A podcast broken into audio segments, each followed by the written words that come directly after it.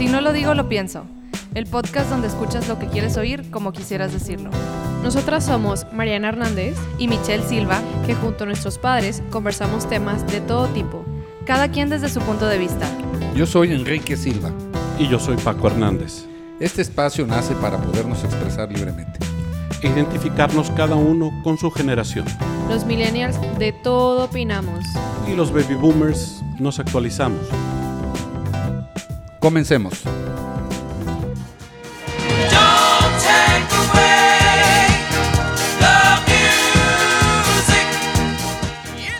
Hola a todos, bienvenidos a otro capítulo de Si no lo digo, lo pienso.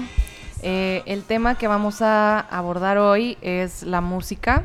Este, cómo la letra de las canciones a veces tiene mensajes pues un poco negativos o positivos, depende de que escuches. Em, cómo se ve reflejado los problemas de la sociedad dentro de las canciones que escuchamos. em, qué importancia tiene eh, en nuestros en, en nuestras emociones. eh, ¿Cómo nos afecta el día al día?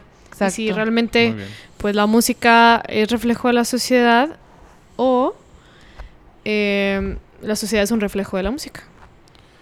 Mm. ¿Quién fue primero, el huevo o la gallina? Eso está interesante. ¿Cómo están? Primero que nada, qué gusto verlas, qué gusto verlos por aquí. Buen hola. día a todos. O Bueno, noche. pues gracias o a todos los que nos escuchan. El tema está, yo creo, interesantísimo.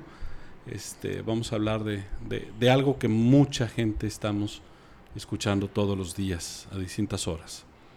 Sí, pues la música es algo que está en la vida de todo el mundo. Quien no escucha canciones, ya sea en el carro, cuando se arreglan, cuando trabajan. Yo creo que al mínimo una vez al día escuchas una canción. Este es algo que a todo el mundo. Voluntaria o involuntariamente. Sí, exacto. Sí. Es algo que a todo el mundo le gusta. Bueno, yo nunca he conocido a alguien que diga, no me gusta la música. Tal vez no les gusta trabajar con música o algo así, pero la música en sí es algo que pues todos, todos disfrutan. Este, y pues bueno, vamos a hablar sobre, pues no sé, las la, qué, qué es lo que más escuchan los mexicanos, cuáles son los géneros más populares, qué implica esto, qué es lo que, qué mensajes transmiten estas canciones tan conocidas, eh, que a veces ni nos damos cuenta de lo que estamos escuchando, pero se nos queda ahí grabada la letra em, y pues ni, ni- Muy pegajosa. Sí, ni en cuenta de lo que estás diciendo hasta que te pones a pensar y dices, ay, ¿por qué estoy cantando esto? Bueno, yo, eh, para aclarar mi mente, este, tengo unas ideas que quisiera compartirles. Yo pienso que la música eh, antaño definitivamente era más un reflejo de la sociedad, este, y esto fue, fue cambiando o cambiando un poco. O sea, cuando la música se empezó a masificar, creo que empezó a invertirse un poco la situación y se empezó a convertir eh, en un factor de, de influencia que empezó a crear modas. Y después cuando la música fue vista como ese elemento eh, y fue tomada o ha sido tomada con estrategias que tienen que ver con el marketing, eh, se convirtió en un elemento de promoción de ideas. La música se transformó a ser un condicionador social, es decir, a conducir actitudes, a formar tendencias. Y es parte de lo que ahorita comentabas. O sea, cómo estoy escuchando yo algo y cómo eso me, me está influyendo, independientemente de, del ritmo, que definitivamente el ritmo puede eh, tener una influencia en el ánimo de la persona. Sí. Este, la música clásica, la música eh, relativamente calmada, la música muy acelerada para hacer ejercicio, lo que tú quieras. O sea, el ritmo lo tiene. Ahora, ¿qué onda con las letras? ¿verdad? ¿Qué onda con, con lo que se canta? Sí, claro. Sí, pues ahora, por ejemplo, lo que se está escuchando, lo más escuchado en el país en este momento es el reggaetón y la banda. Y muchas de esas veces, pues en esos géneros, a veces las letras llegan a ser un poco negativas y sexistas. Sexistas, sí. Muy sexistas. Creo, en la banda particularmente, el reggaetón también, pero hay canciones que no necesariamente, pero la, la banda creo que sí. Y otras hacen apología a y, la y violencia. violenta, ajá, y violentas. Quizá tiene mayor género, digo, a mí personalmente no me gusta ninguna ni la otra, pero de alguna forma las respetas Sí. eh, como ritmos. Eh, el tema de las líricas, pues ha, ha ocurrido en todo, o sea, eh, el, el rock, que, te, el- ¿te acuerdas que nosotros escuchábamos, que lo que era el rock pesado y ese tipo de cosas, que Sí. para nosotros era pesado en un momento dado, no sé, Scorpions, Queen mismo, que, que eran así como que los parte de los gruesos, ¿no? Este, Metallica, ACDC. esos fueron posteriores, ¿no? Mm. Pero cuando empezamos a escuchar a Black Sabbath, Kiss y, y- y- y, bueno, ya en un momento dado canciones un poquito más, más agresivas. Muchas letras sin sentido también, ¿no? Sí, mu- mucha porquería a veces, Sí. con muy bonito ritmo. Más sin embargo, em, siempre en todos los géneros ha habido Sí. pues temática negativa. Creo que ahorita la percepción es de que en estos géneros actuales pues es un poquito más pues más agresiva la situación, o sea, Más explícito, tal vez. así es. Ándale, yo creo que es eso, o sea, sería más explícito, porque a lo mejor en esa época los lyrics eran un, pues sí, no tan, o sea, se hablaba como un, por, un poco de contorno del punto que querían realmente expresar y acá lo dicen literalmente, te voy a llevar a la cama. Entonces sí está muy como, a diferencia de, quiero em, hacer contigo música, eh, no en la sé. noche. Eh, Bueno, Ajá. eso es debatible, ¿eh? porque hay Sí. unas canciones de los 60, 70, Sí. en donde explícitamente le dicen de cosas. Sí, digo, hay una canción cuando yo era niño. eh, Puntos suspensivos. La canta Label y, y- y estaba ¿Quieren en, oírla? en francés. ¿Qué canción en francés? Eh, y digo, la, la canción, la lírica de la canción decía Voulez-vous coucher avec moi? Ah, bueno, Ah, sí, sí. claro. Sí, por eso, pero te estamos hablando de los 70s. Pues sí, En- pero en- ¿quién sabía? Ah, eso fue lo que me pasó. Yo la cantaba este, pues muy padre y mi tía en paz descanse que hablaba boca francés. macho Claro. que sabía francés. No, pues ella se me acercó un día y además mi tía educada en la época porfiriana, pues me puso una regañada de aquellas. Yo no sabía que estaba cantando. Sí. Y así hubo otras que, que, que sí, de empezaron a ser yo pornofónicas. escucho, yo escucho canciones ahorita que escuchaba en mi pubertad y digo que, o sea, yo ni entendía lo que estaba cantando, pero digo que, ¿por qué? O sea, ¿por qué?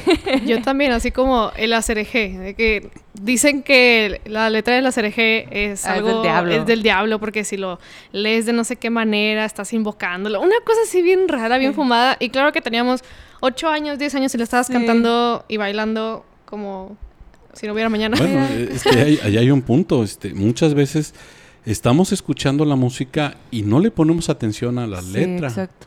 O sea, Su- simplemente la cantamos y no la meditamos. Y lo, ajá, exacto. O sea, hay canciones que tienen así el ritmo más feliz del mundo y luego escuchas la letra y es una tristeza in- inmensa.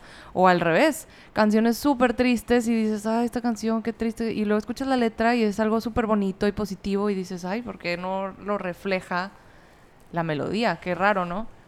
Yo no sé de música, como ustedes lo saben, pero creo que eh, hay ciertos matices, tonos, eh, partes de la música que eh, se hacen contacto con ciertas áreas del cerebro y que para todo el mundo es triste o para todo el mundo Sí. es alegre, Afectan Como- tu humor. afectan el humor, sí.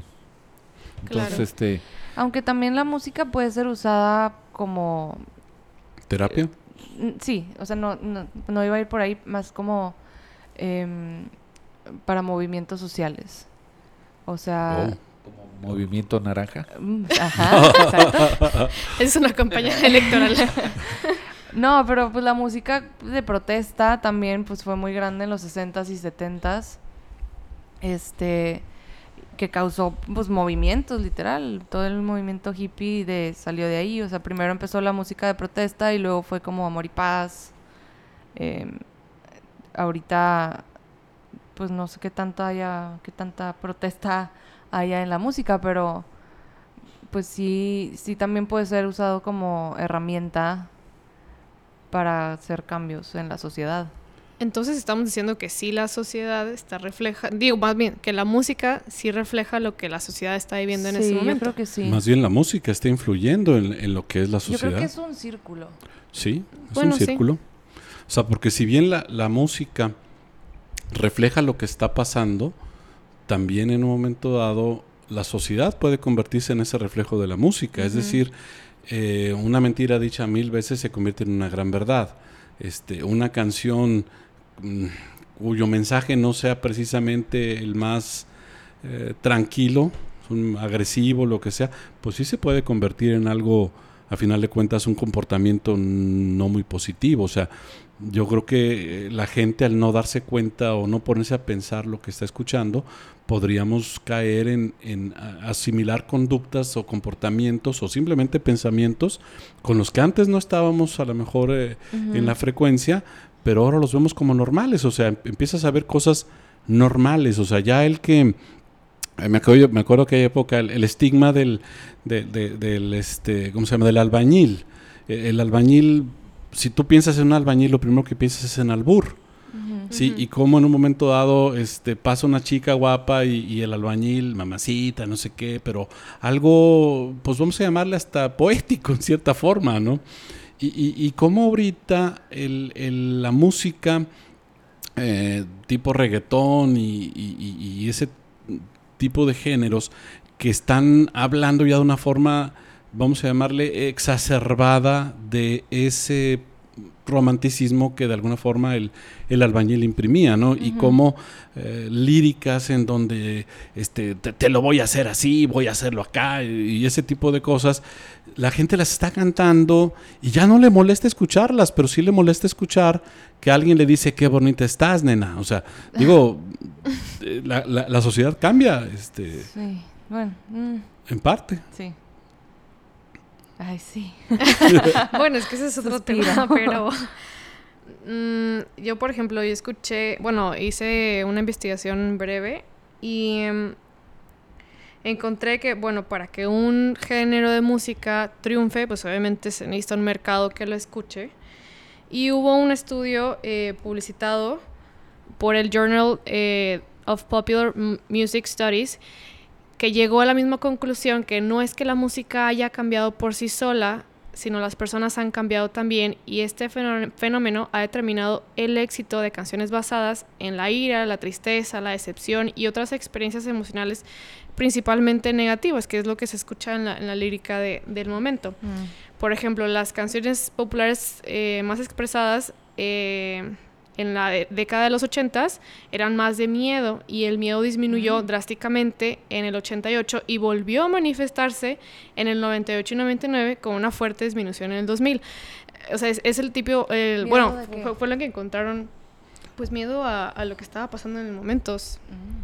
Miedo social. Digo, Sí. En los lo- ochentas ustedes los que 70 estaban vivos. los 70 era, era completamente romántico. Sí, los O sea, 70 los sí. 70 era, era Sí. romántico, amor How y Deep paz. Is Your Love y cosas así. Uf, sí. Uh. Y disco, ¿no?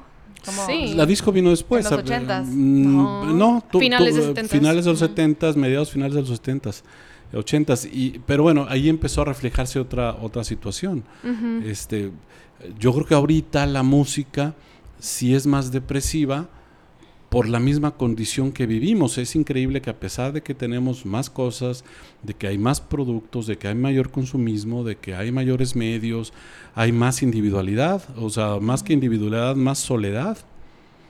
Y eso pues de alguna forma también se refleja, o yo pienso, lo, lo usan, lo canalizan a través de, de la música, que identifica sus estados.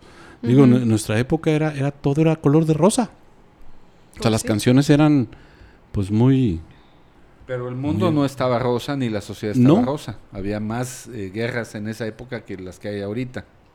Por ejemplo, Bueno, guerras Había más reales. terrorismo. Guerras Sí. reales. Ahorita Sí, guerras cibernéticas. sí. Entonces, Pero no había los medios que nos comunicaran todo eso que estaba pasando. Por lo tanto, quizá nuestras depresiones no eran tan pues tan, tan fuertes como ahorita. O sea, Tan y- públicas. Y, y digo, Tan ahorita les hice un comentario que para mí es real, el, el tema de las, la soledad, o sea, no es el individualismo, sino es la soledad Sí. que, que- que nuestros jóvenes están empezando a, a y de nuestra experimentar. generación también, Paco. Porque está- bueno, nosotros, nosotros porque nos estamos aislando, ¿sí? Ellos porque lo ven, pues lo ven como individualismo, como natural, no sé. ¿verdad? ¿Ustedes qué piensan, niñas? ¿La música les afecta en ese sentido? Pues, no sé, o sea, también tú eliges qué escuchar. Bueno, a veces no, a veces pues vas a una fiesta y pues, a la música de siempre. Farafara, fabuloso. Pero. Es bonito. o sea, yo creo Sí. que también depende mucho de tú qué eliges escuchar.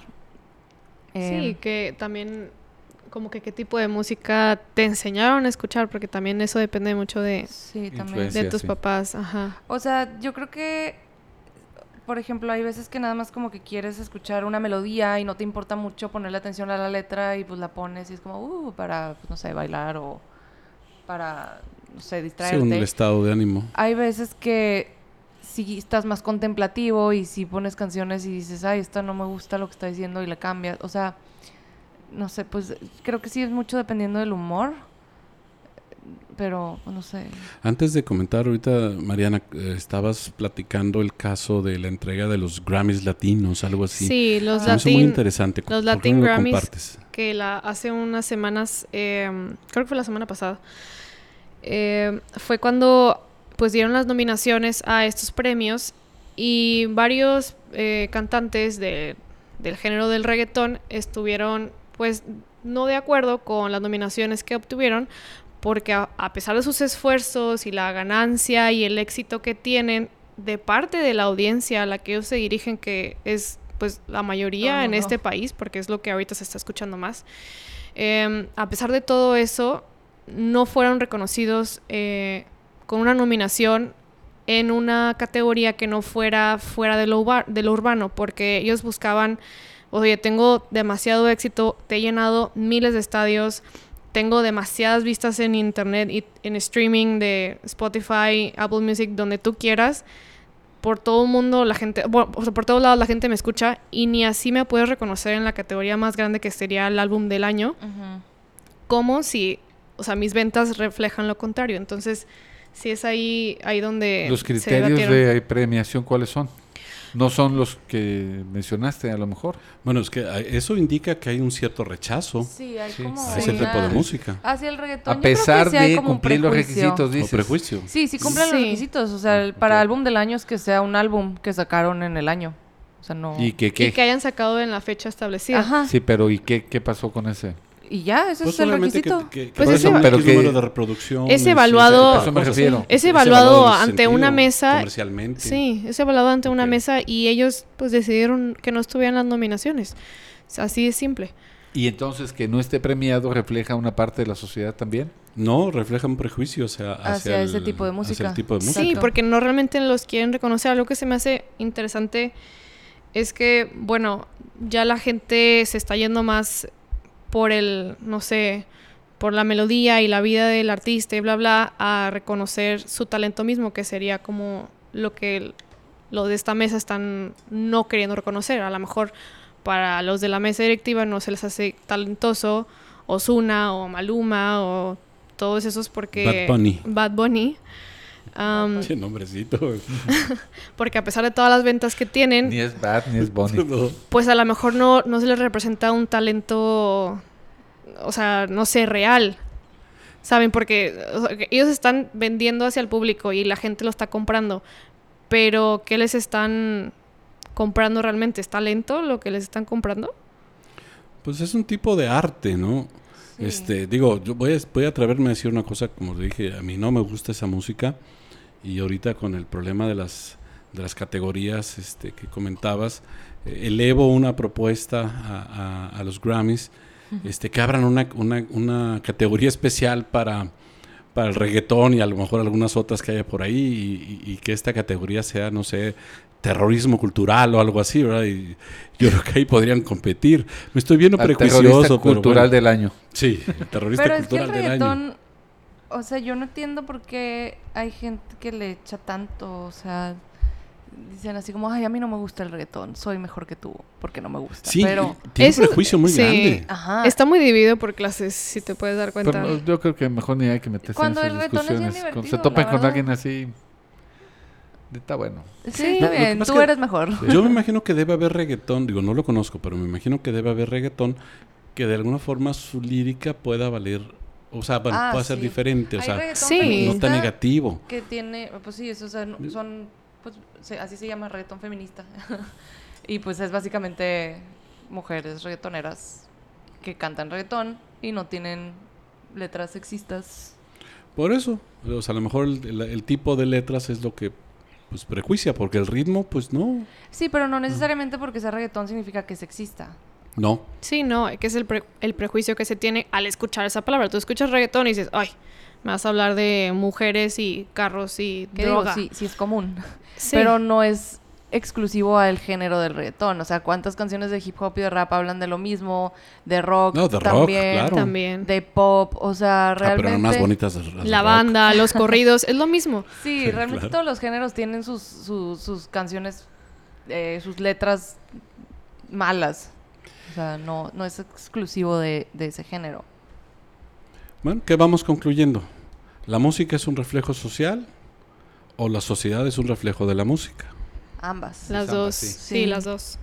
Coincidimos en eso. Yo también coincido en que, en que son, Y, son tam- ambas. sí, y tampoco es un debate de para saber qué música era mejor, si la de antes o la de ahora. No, discúlpame, la danza era mejor.